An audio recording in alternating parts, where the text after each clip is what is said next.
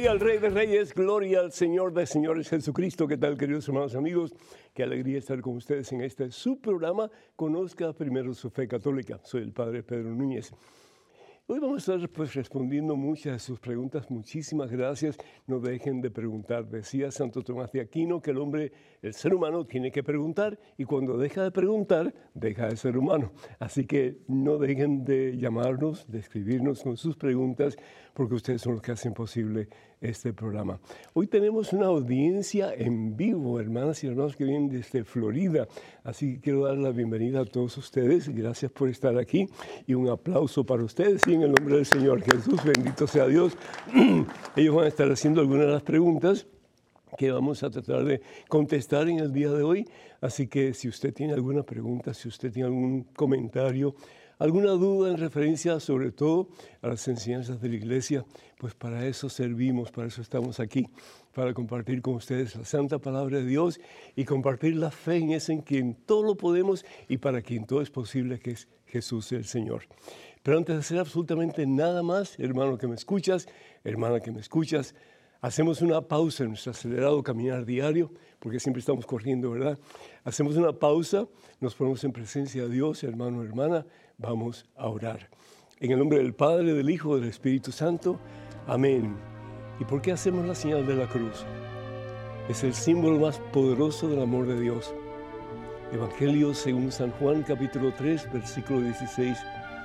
Tanto amó Dios al mundo, tanto te ama a ti, que dio a su único Hijo, lo dio todo. Para Dios las joyas, el dinero, lo material no es importante, pero su Hijo sí. ¿Cuántos de ustedes estarían dispuestos a dar un hijo, una hija, para salvar la vida de tu peor enemigo?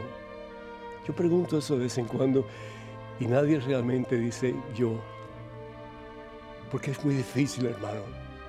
Pero sin embargo, Dios nos ama tanto, te ama tanto a ti, que no solamente dio su Hijo en una cruz en el Calvario, pero sigue dándose en un momento eterno en cada Santa Comunión.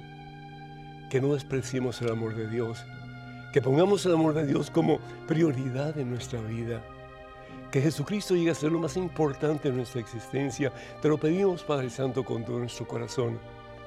Te pedimos, oh Dios, una doble fusión de tu Espíritu Santo.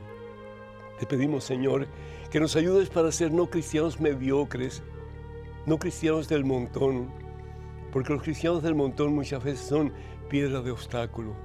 Ayúdanos, oh Dios, a vivir nuestro cristianismo de tal manera que seamos espejos transparentes de la presencia de Jesús en este mundo, Señor, que anda vacío de Dios, que anda vacío de ti.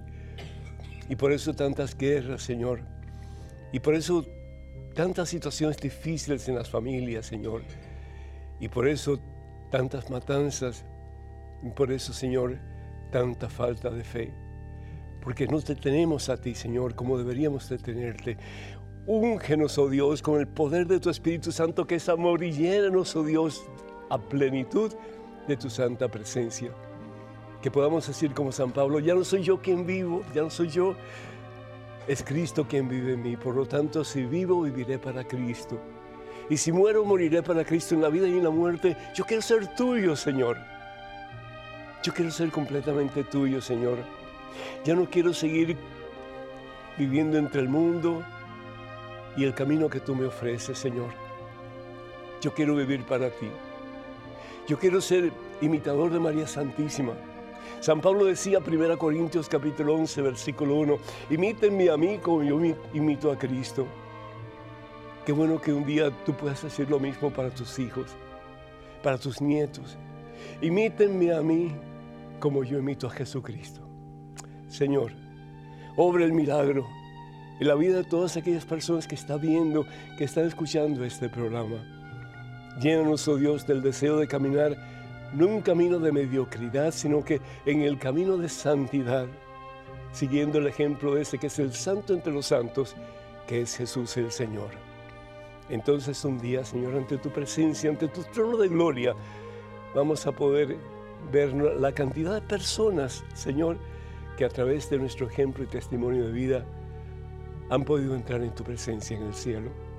Y nos gozaremos, Señor, nos alegraremos, mi Dios, y cantaremos tus alabanzas, porque en el fondo de nuestro corazón sabremos que nuestra vida no ha sido inútil, Señor, que ha sido bien empleada a medida que hemos podido llevar a muchas almas a los pies de Cristo Jesús.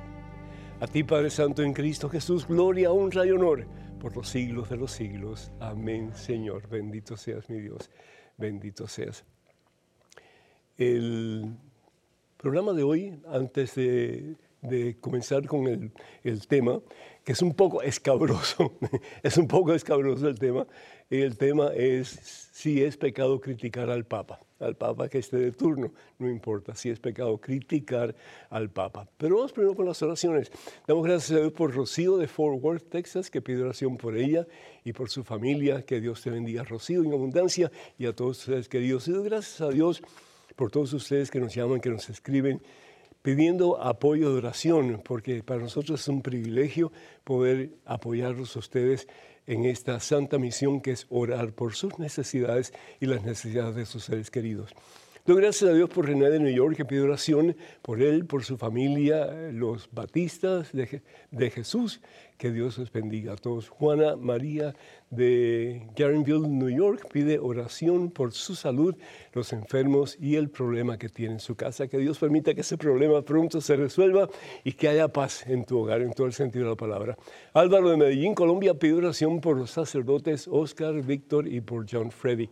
Que Dios los bendiga, Dios en abundancia y los proteja de todo mal. Soy la de Bronx, New York, pide mucho al Padre y da gracias al Señor por la fortaleza y docilidad al Espíritu.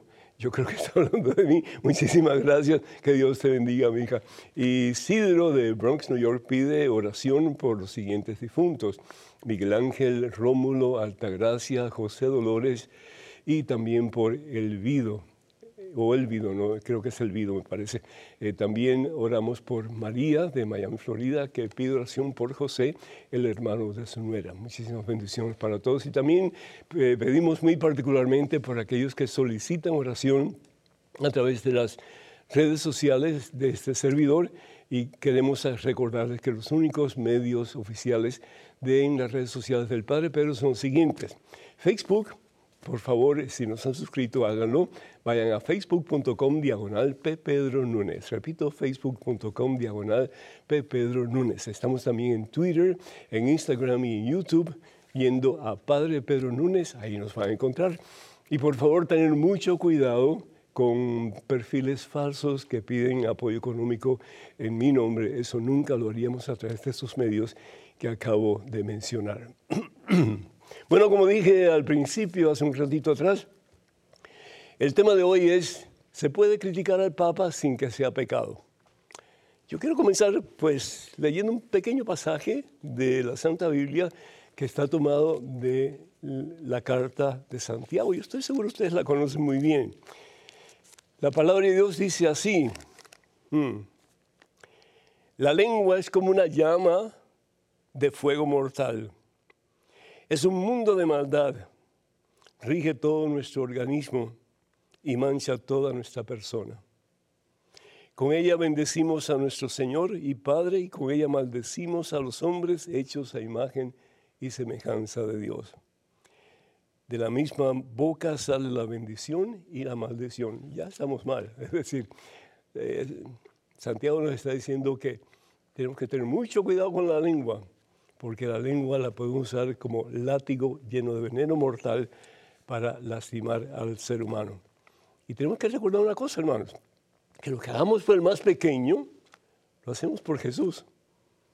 Tuve hambre, me diste de comer, tuve sed, me diste, Señor, ¿cuándo te dimos hambriento, sediento? Lo que hicieron por el más pequeño, aún por aquellos más detestables, lo hicieron por mí, dice el Señor la palabra de Dios, entonces nos vamos al Evangelio según San Mateo, capítulo 7. Y la pregunta es si podemos criticar. Bueno, pues se puede criticar constructivamente, pero no destructivamente. Y vamos a ver la diferencia un momentito. Estoy seguro que muchos de ustedes la conocen perfectamente bien. Lo importante es aplicar, ¿verdad? Lo importante es aplicar. En el Evangelio según San Mateo, capítulo 7, versículos del 1 al 6, no lo voy a leer todo porque es demasiado largo. Ojalá que ustedes lo puedan leer en su casa y meditarlo, ¿verdad?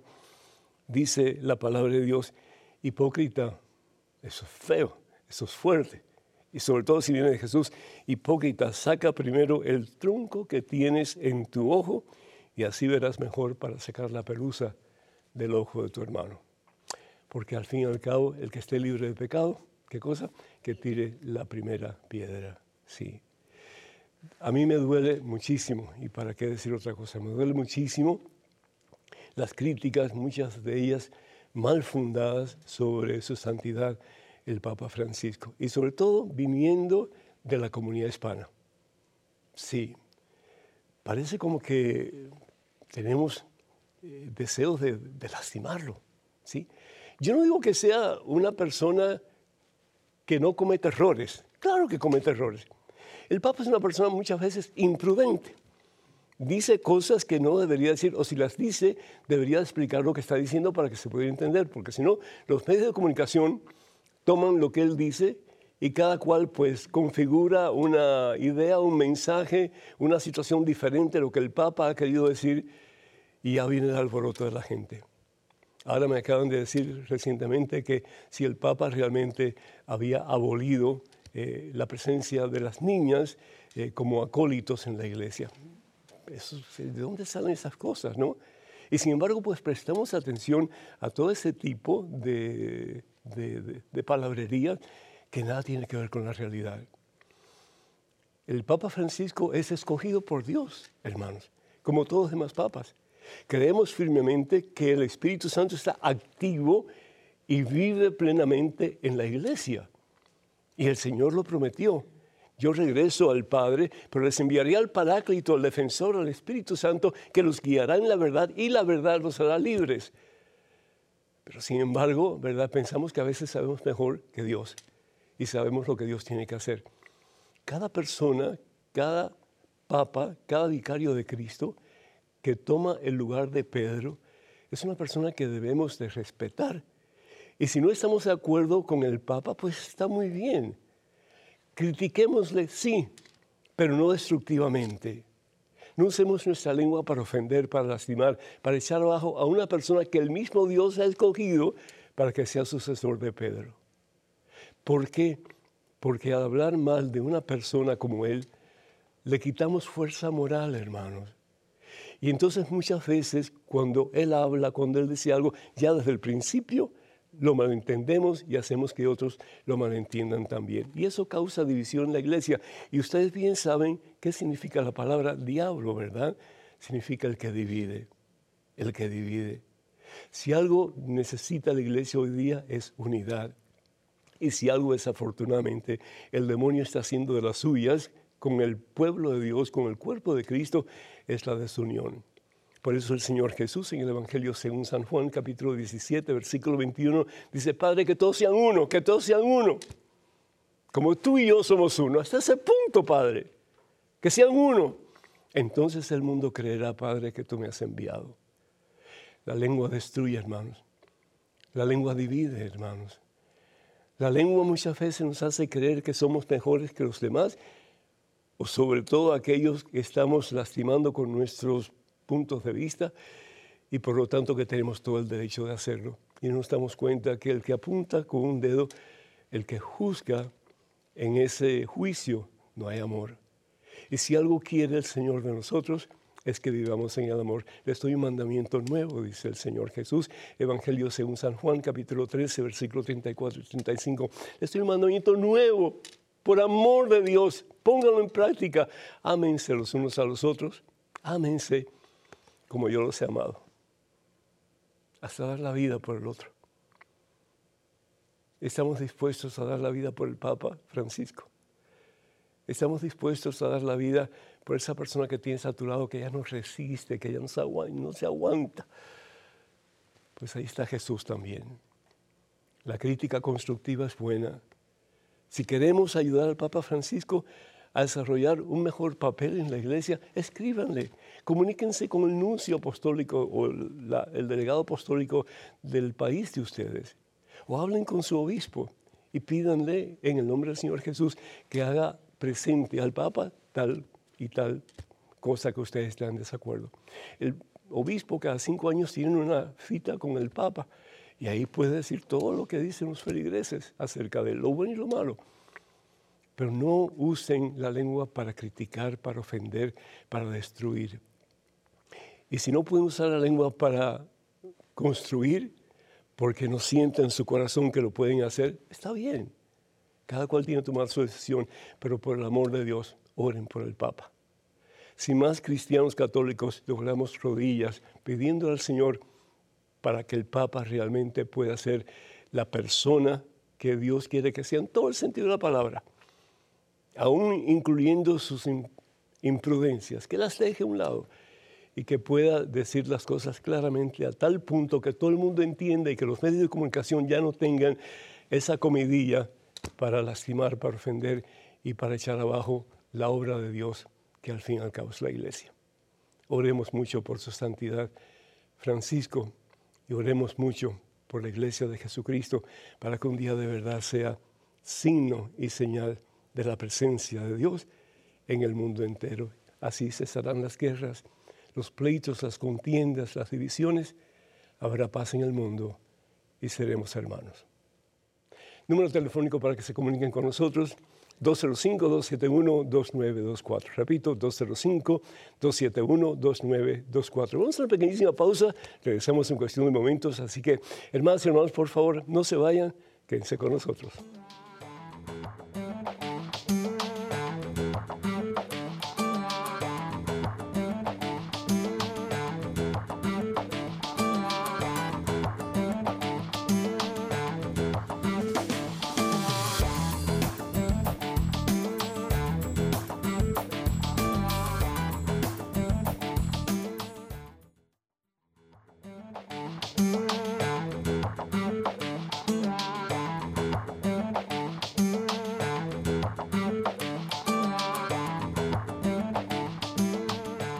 Gloria al Rey de Reyes, gloria al Señor de Señores Jesucristo. Hermanas y hermanos, bienvenidos a este segmento de su programa. Conozca primero su fe católica. Estamos en vivo, en directo, y tenemos a María Tatiana Arce del grupo que nos acompaña en el día de hoy. Muchísimas gracias a todos ustedes. Más que bienvenidos y ojalá que vengan de nuevo. María Tatiana tiene una pregunta para ese servidor. Adelante, María Tatiana. Sí, padre. Siempre he pensado cuando el sacerdote está haciendo la elevación, cuando dice y con tu, eh, y con tu espíritu, ¿verdad? Y está haciendo la elevación, todos los feligreses muchas veces también levantan sus, manos. Entonces, yo lo que he conocido, pues que he oído algunos sacerdotes dice que uno solamente debe hacer una reverencia, porque solo el sacerdote es el que tiene que elevar las manos, ¿verdad? Entonces siempre he tenido esa incógnita, ¿se debe o no se debe? Yo trato de siempre hacer la mm. reverencia nomás. Yo, yo, yo pienso, Tatiana, que eh, sí tenemos que estar conscientes que el sacerdote es el que está en el nombre de Jesucristo y es Jesús el que se está ofreciendo al Padre por la expiación de nuestros pecados. Isaías capítulo 53, por sus llagas hemos sido sanados, ¿verdad? Entonces es el único y eterno sacrificio de Jesús, es el momento en que el Calvario se hace presente en la Santa Misa. ¿Por qué? Porque para Dios no hay tiempo, el pasado y el futuro es el presente de Dios. Eso es, es el sacerdote actuando in persona Christi, en el nombre de Cristo, que entrega, que se ofrece, que se rinde al Padre por la expiación de nuestros pecados y con la esperanza de que tú y tú y nosotros, todos nosotros, pues unidos a Jesús en el sacerdote, que es el que representa a Cristo, pues que nos unamos para ofrecer nuestras vidas también al Señor Jesús. Eso es parte importantísima de la misa. Entonces, si tus manos están así, abiertas, benditos a Dios. Si tus manos están extendidas, así más o menos, hacia el sacerdote, eh, estás mostrando de que tú estás unida a esa persona, que es el sacerdote que está ofreciendo la víctima por excelencia al Padre, no una vez de nuevo, sino que la única y eterna vez, que es el sacrificio de Jesús en la cruz y pues está bien, ahora que tú levantes tus manos en ese momento, como que no, porque ese momento es el sacerdote y es el sacerdote quien en nombre de toda la comunidad pues ofrece en Cristo Jesús al Padre nuestras vidas y por supuesto la vida de Jesús, en quien estamos unidos a través del bautismo. Que Dios te bendiga. Muchísimas gracias, mija. Muchísimas gracias. Muy agradecido. En estos momentos tenemos un correo electrónico. Una pregunta. Adelante, por favor. Padre Pedro, que Dios, Jesús y María le bendigan. Me pregunto por qué a los sacerdotes les decimos Padre, si Jesús en Mateo 23, 9 dice lo siguiente, no llamen Padre a nadie en la tierra, porque mm. ustedes tienen un solo Padre, el que está en el cielo. Quisiera que me aclarase la duda. Gracias, Elizabeth.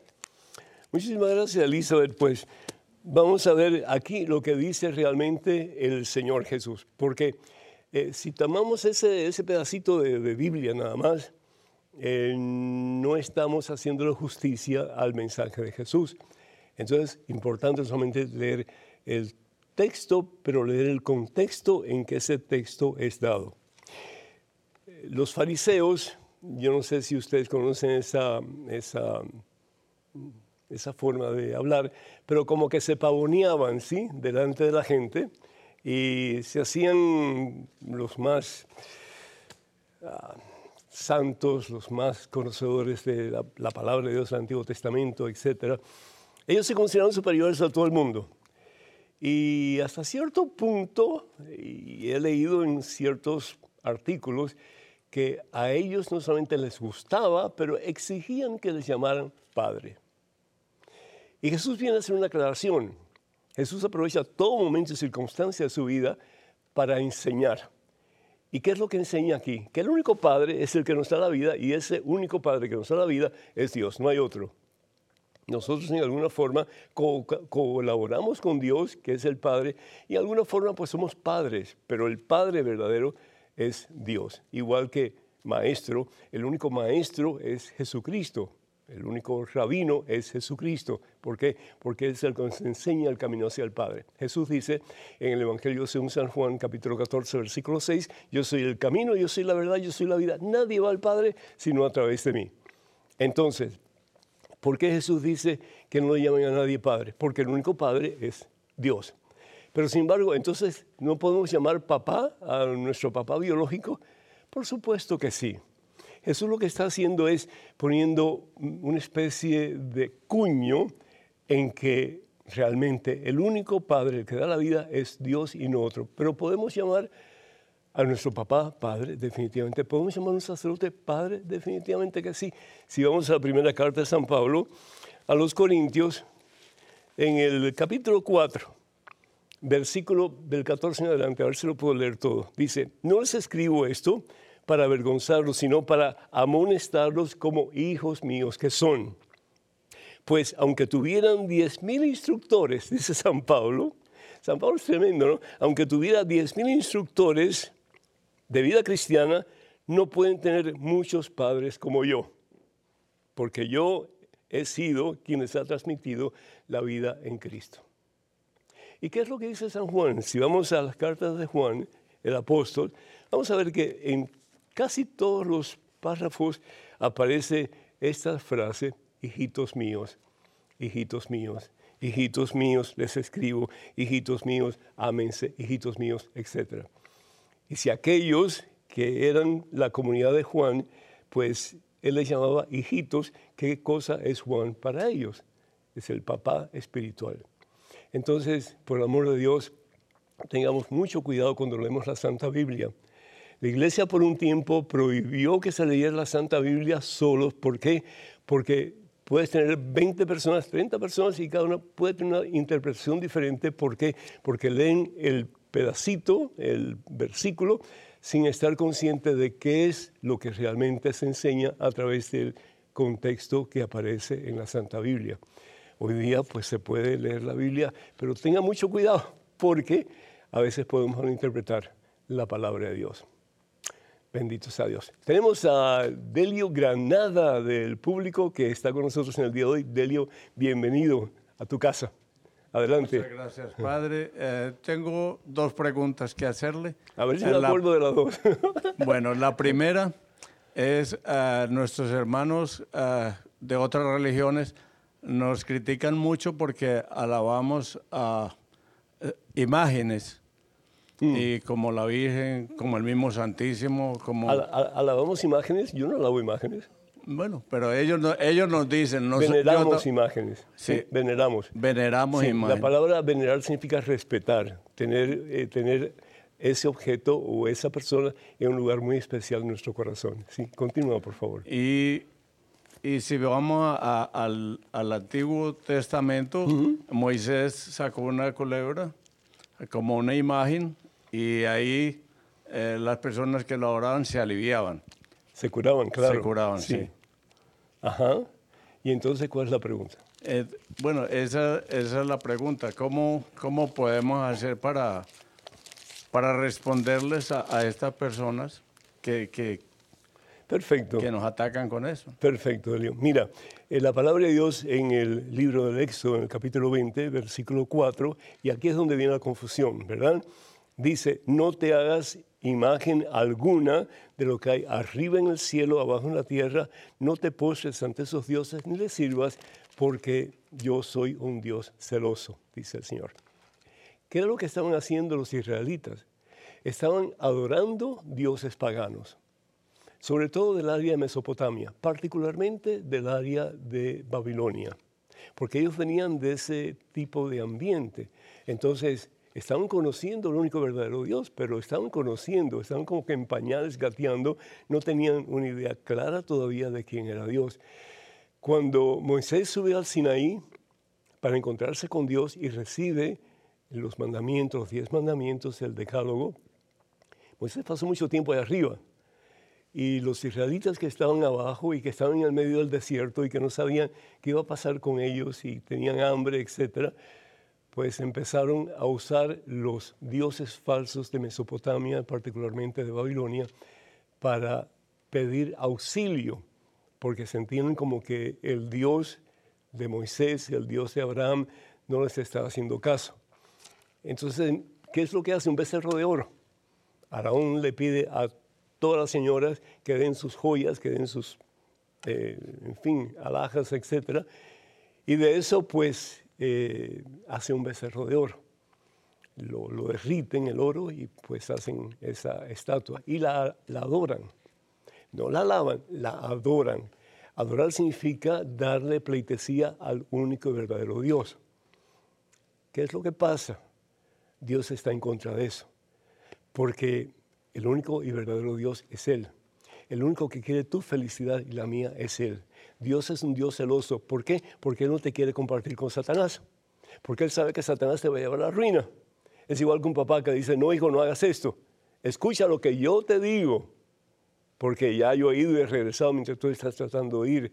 Yo sé mejor que tú porque te amo. Pues lo mismo con Dios.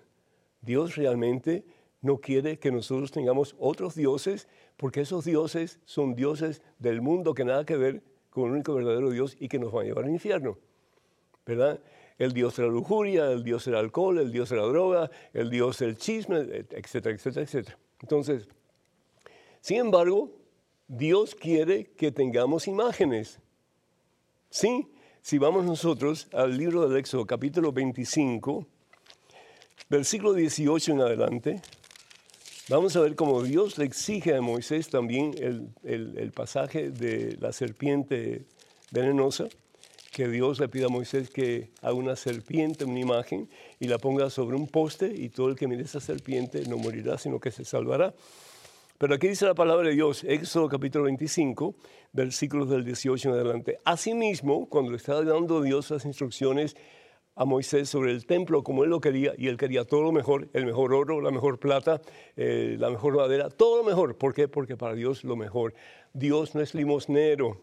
Por favor, entiendan eso. Dios no es limosnero. A Dios muchas veces le damos las sobras de lo que tenemos en la bolsa. No, a Dios hay que darle lo mejor, comenzando con tu vida y con la mía.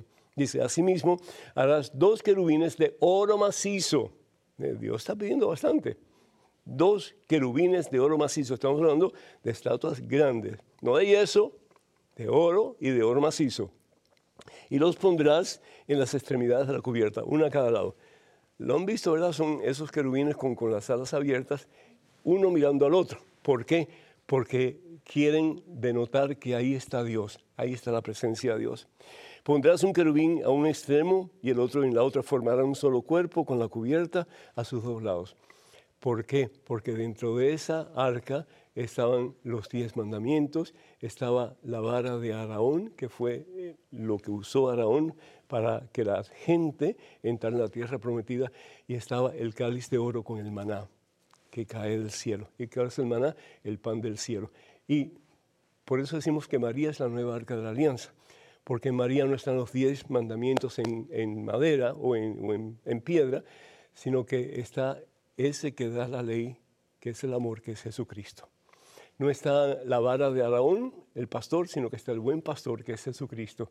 Y no está el cáliz con el maná, sino que está el pan vivo bajado del cielo, que es Jesucristo. María es la nueva arca de la alianza. Entonces, todo lo que apunte hacia Dios es bueno. Las imágenes que apunten hacia Dios son buenas. La que nos apartan de Dios, incluso todos ustedes son idólatras. Yo soy idólatra. ¿Por qué? Porque cada vez que pecamos preferimos el pecado a Dios y el pecado se convierte en un ídolo. Es un Dios falso. El Dios que nos promete felicidad y paz, etc. Y nunca la tenemos.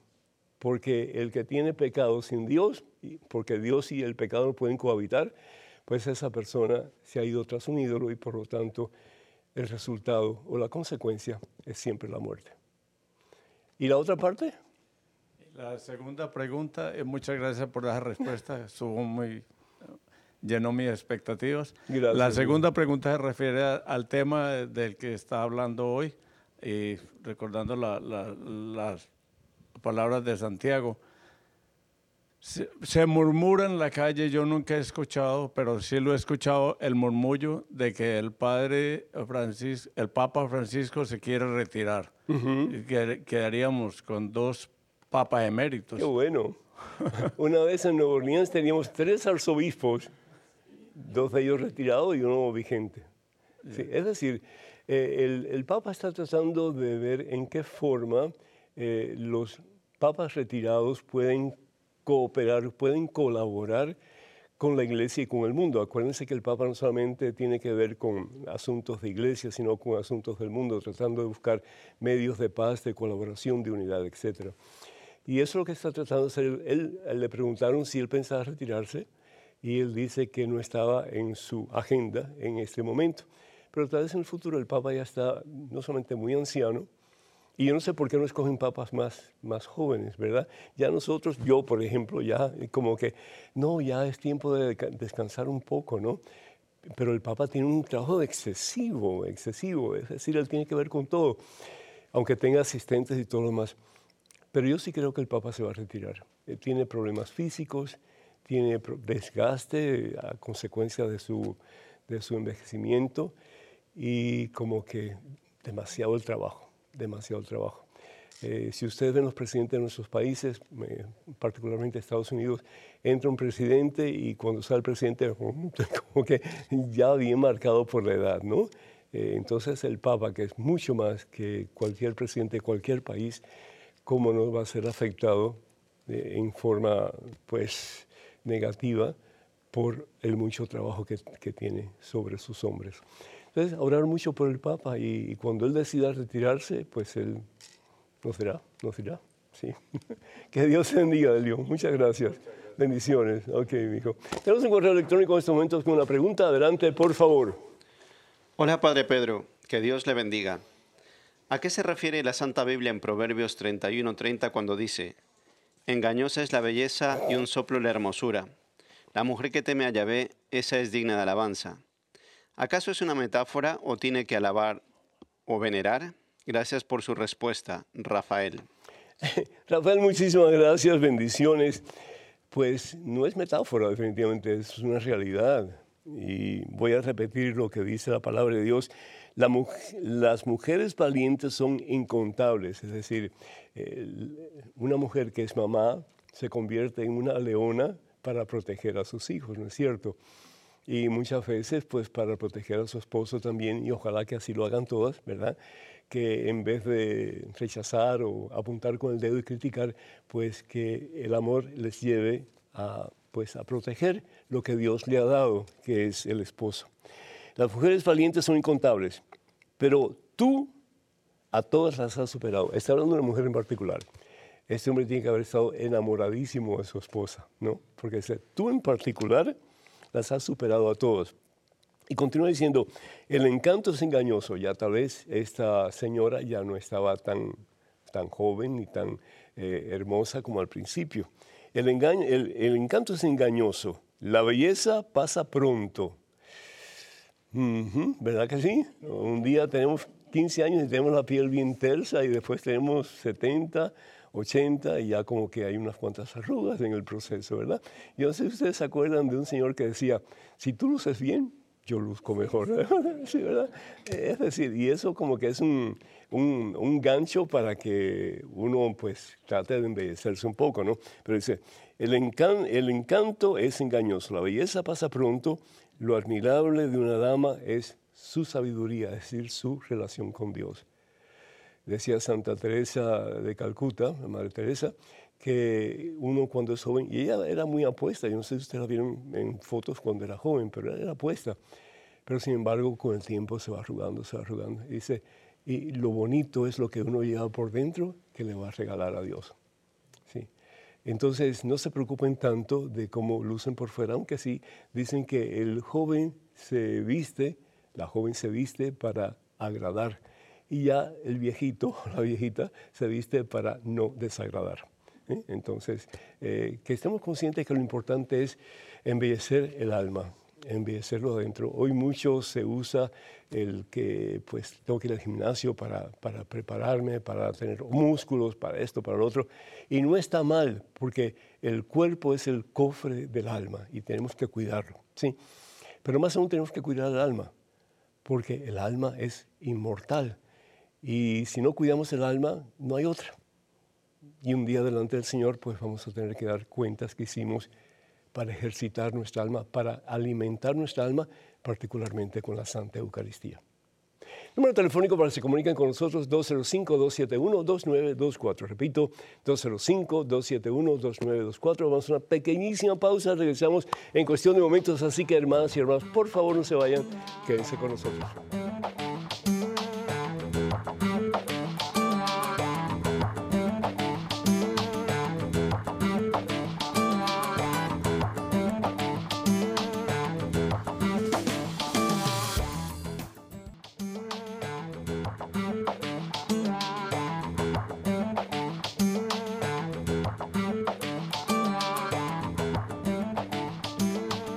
Alabado, exaltado, glorificado por encima de todo sea Jesucristo nuestro Señor y Salvador. Hermanas hermanos, muchas gracias por estar con nosotros en este su programa Conozca Primero su Fe Católica. Soy el Padre Pedro Núñez.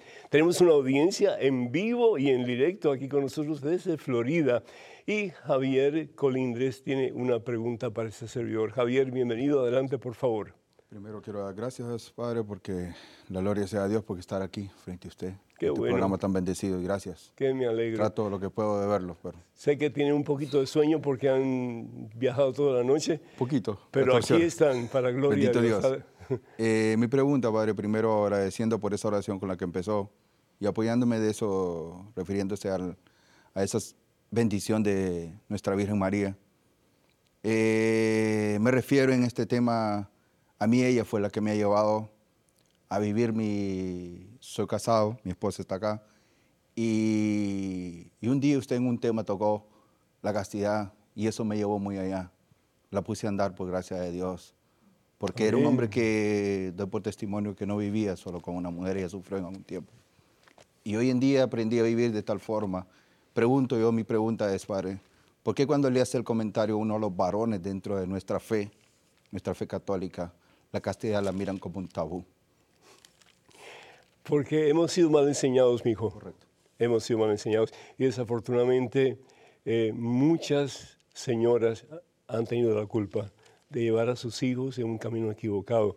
Yo creo que mencioné una vez, y me da pena decirlo, pero eh, ya que estás hablando de esto y ya que tú pues has expresado tu pasado, eh, yo cuando tenía seis años, un pariente de la familia me quería llevar un prostíbulo para que yo tuviera, para que yo me convirtiera en un hombre, para que yo supiera lo que es ser un hombre.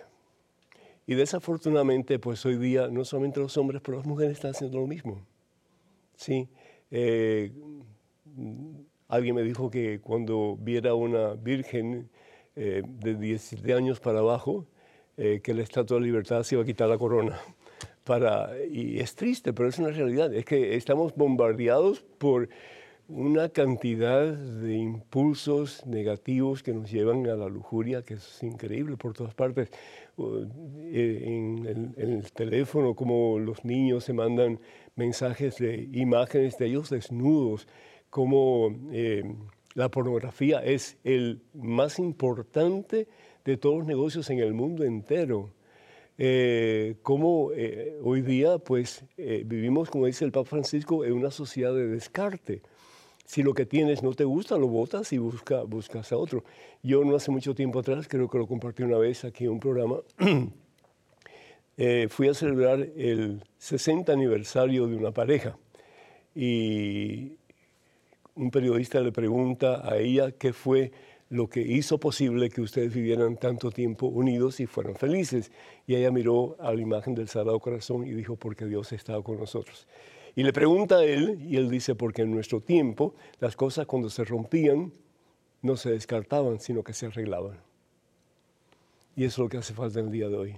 Personas como tú que despierten y reconozcan que, que el camino del mundo no es el camino que da felicidad, ni que llena el corazón, ni que salva. Es Jesucristo quien lo hace, solo Jesús. Y para eso tenemos a nuestra Santísima Madre para que nos indique el camino, ¿verdad? Que Dios te bendiga, Javier. Muchísimas gracias. Tenemos en estos momentos un correo electrónico, una pregunta, por favor, adelante. Padre Pedro, quería saber en qué consiste el arrebatamiento, porque según los evangélicos dicen que si va un conductor conduciendo un bus y el Señor se lo lleva en el arrebatamiento, el bus estrella y mueren todas las personas que iban allí. Quería saber en sí en qué consiste y si ellos están en un error. Gracias, Dios me lo, Dios me lo bendiga. Luz desde Bogotá, Colombia. Muchísimas gracias. Pues el arrebatamiento eh, no es otra cosa sino que el momento en que el Señor va a llevar a los escogidos, es decir, a los que han sido obedientes a Él, a su presencia al cielo. Pero el problema que tiene eh, este tipo de teología, que nada que ver con la Biblia, porque no es, no es correcto, es que en cualquier momento el Señor va a venir antes de su última venida eh, estamos hablando como que de su segunda venida y no hay una segunda venida, va a ser la última venida en el fin de los tiempos. Pero ellos lo que predican es que en el arrebatamiento, en cualquier momento antes de la venida última de Jesús, van a haber dos personas, por ejemplo, como tú acabas de hablar, eh, en, el autobús y el Señor se lleva uno y el otro se queda. Eh, eso, no es, eso no es bíblico, eso no está en la Biblia. lo que está en la Biblia es que al fin de los tiempos el Señor va a venir a juzgar a vivos y muertos. Evangelio según San Mateo capítulo 25 versículos del 31 al 46. ¿Qué es lo que dice la palabra de Dios? Vamos a leer aquí un momentito. Dice la palabra de Dios que el Hijo del Hombre vendrá en su gloria rodeado de sus ángeles. ¿Cuándo? Vamos al Apocalipsis entonces. Y vamos a ver qué dice el libro del Apocalipsis. Aquí un momentito. Dice, miren que viene entre las nubes y lo verán todos, porque ellos dicen que en el arrebatamiento nadie va a ver a Jesús, sino que uno va a ser elevado y el otro no. Y eso es antibíblico también. Miren, viene entre nubes y todos lo verán, incluso los que lo traspasaron. ¿Mm? Continúa diciendo, y llorarán por su muerte todas las naciones de la tierra. Sí, así será. En otras palabras, lo que el Señor nos pide a nosotros y nos suplica a nosotros, si se puede usar ese término, es que estemos preparados. Porque no sabemos ni el día ni la hora. Dice la palabra de Dios en el Evangelio según San eh, Mateo, en el capítulo 24, versículo 36, por lo que se refiere a ese día y cuándo vendrá, nadie lo sabe ni siquiera los ángeles de Dios, ni aún el Hijo, está hablando del mismo, ¿sí? en su naturaleza humana, no en su naturaleza divina, sino que en su naturaleza humana, sino que lo sabe el Padre. El Padre es el único que lo sabe. Lo que a nosotros nos toca es estar listos, preparados, despiertos, porque vendrá como ladrón en la noche cuando menos lo esperamos. Entonces, ¿cuándo va a ser el arrebatamiento? En el fin del mundo. Cuando Jesús venga en su segunda venida, entonces todos seremos elevados ante su presencia. Y dice la palabra de Dios entonces que Él juzgará a unos de los otros. A las ovejas, que son los buenos, los machos cabríos, que son los malos. Y cuando Él juzgue, son dos juicios. El juicio personal, uno van para un lado, juicio personal, y otros van para otro lado, juicio personal, y después el juicio universal unos para el infierno y otros para el cielo, y si tienen que pasar por purgatorio, pues así será. ¿sí? Pero dice, estos, es decir, los malos, irán a un suplicio eterno y los buenos a la vida eterna. A mí me, me duele profundamente cuando escucho, sobre todo sacerdotes, decir que el infierno existe pero está vacío. Eso no es real, eso no es bíblico. ¿Por qué? Porque si bien es cierto que Dios es infinitamente bueno, amoroso, etcétera, Dios es infinitamente justo. Y en su justicia Dios no puede dejar entrar a la gloria de Dios y, el hombre, la persona, la mujer, habiéndole dado la espalda a Dios prácticamente toda su vida. Es decir, si no, si no tenía conciencia de lo que estaba haciendo, no tenía conciencia, al es otra cosa. Pero desafortunadamente, eh, una persona que opta por hacer el mal y la hace sabiendo que está en contra de lo que Dios pide, pues esa persona, ¿cómo va al cielo? No puede, porque le ha dado la espalda a Dios todo el tiempo, no le puede dar el corazón a Dios en el último instante, a no ser que se arrepienta. Bueno, pues tenemos a Nieves esperando pacientemente. Bienvenida, Nieves. El teléfono, no el teléfono, el, el, micrófono es todo tuyo. Adelante, por favor. Gracias. Mi pregunta es la siguiente. Cuando una, cuando una persona muere, Em, em, ¿cuál, es el proceso a seguir? Por ejemplo, como la Madre Angélica, que fue entregada a los demás, al servicio de los demás y al, servicio de Dios. ¿Cuál proceso a seguir para, ella llegar a los altares? Bueno, eh, eh, gracias. Hay que esperar unos cinco años para comenzar el proceso. Y quien lo comienza es el obispo de la diócesis donde esa persona ha ejercido su ministerio y ha muerto. En el caso de Madre Angélica, pues ya yo me imagino que ya está el primer proceso a seguir, que es de parte de la diócesis, y es la diócesis del obispo quien recomienda pues, al delegado apostólico o al nuncio eh, que esta persona pues, es digna de ser examinada su vida para ver las posibilidades de que un día alcance eh, ser proclamado santo o santa. Entonces, eso se lleva a Roma y es todo un proceso larguísimo porque hay que, hay que estudiar toda su vida, hay que ver todo lo que ella dijo, todo lo que ella escribió, en fin, todo, todo. Y si es una persona como Madre Angélica que ha escrito un montón, pues hay que ver todo lo que escribió y hay que escuchar todo lo que ella dijo y bueno, pues después de un tiempo de discernimiento, y acuérdense que hay un abogado del diablo en el medio que está tratando de buscar todos trapitos sucios para que esa persona no sea proclamada santa, porque es, es una responsabilidad muy grande. Eh, entonces hay diferentes etapas. Por ejemplo, cuando la persona se convierte en sierva de Dios, ¿sí? Eh, es de los primeros pasos, ya la persona es como que reconocida como alguien que realmente vivió su vida de acuerdo a la voluntad de Dios, pero entonces no termina ahí. Después eh, viene el proceso de ver si la persona es eh, apta para la, mm, para la beatificación y eso requiere un milagro. Entonces, ¿qué cosa es la beatificación? De que en el lugar donde ella vivió se puede pues eh, celebrar la Santa Misa y se le puede dar reverencia. Después la otra parte ya, otro milagro ya es la canonización. Así que es un proceso que puede durar años y a veces hasta siglos. no es nada rápido, sí. A mí me, impresionaba cuando, eh, ¿se acuerdan de la cola que había para ver el cuerpo del Papa Juan Pablo II? Eh, habían cartelones que decían, ah, santo súbito, santo súbito, ¿sí?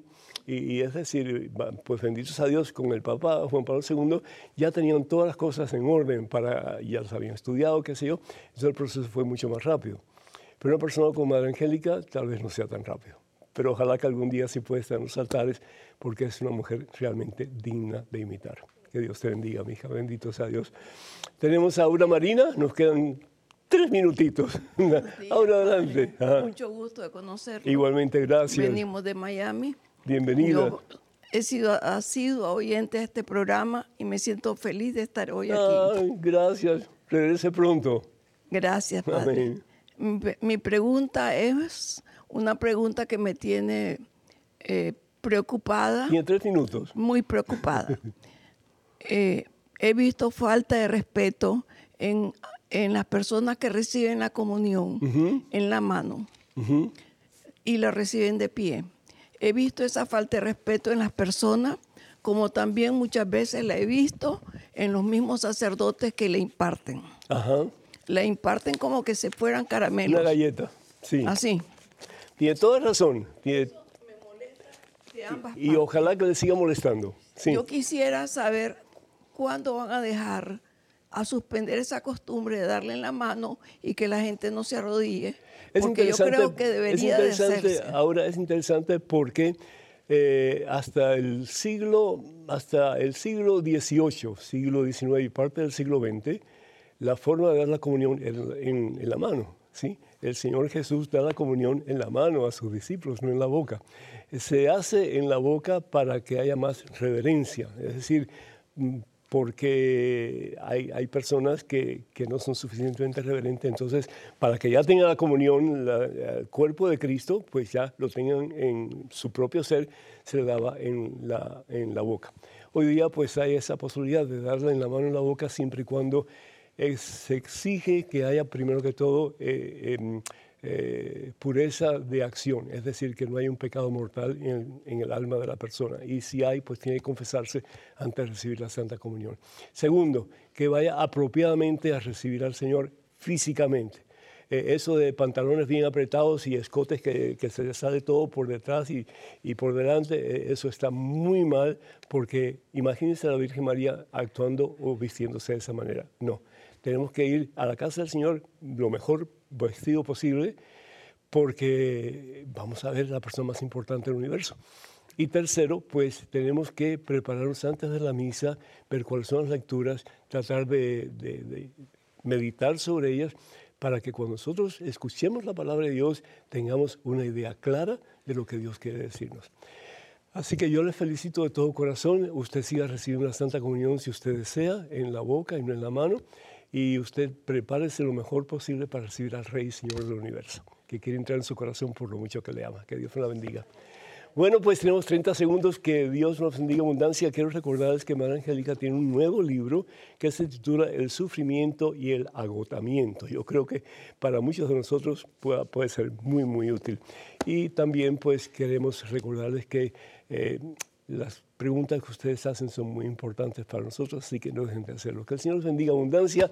Muchas gracias al grupo aquí presente. En nombre del Padre, del Hijo, del Espíritu Santo, vayan con Dios. Hasta la próxima. Dios mediante.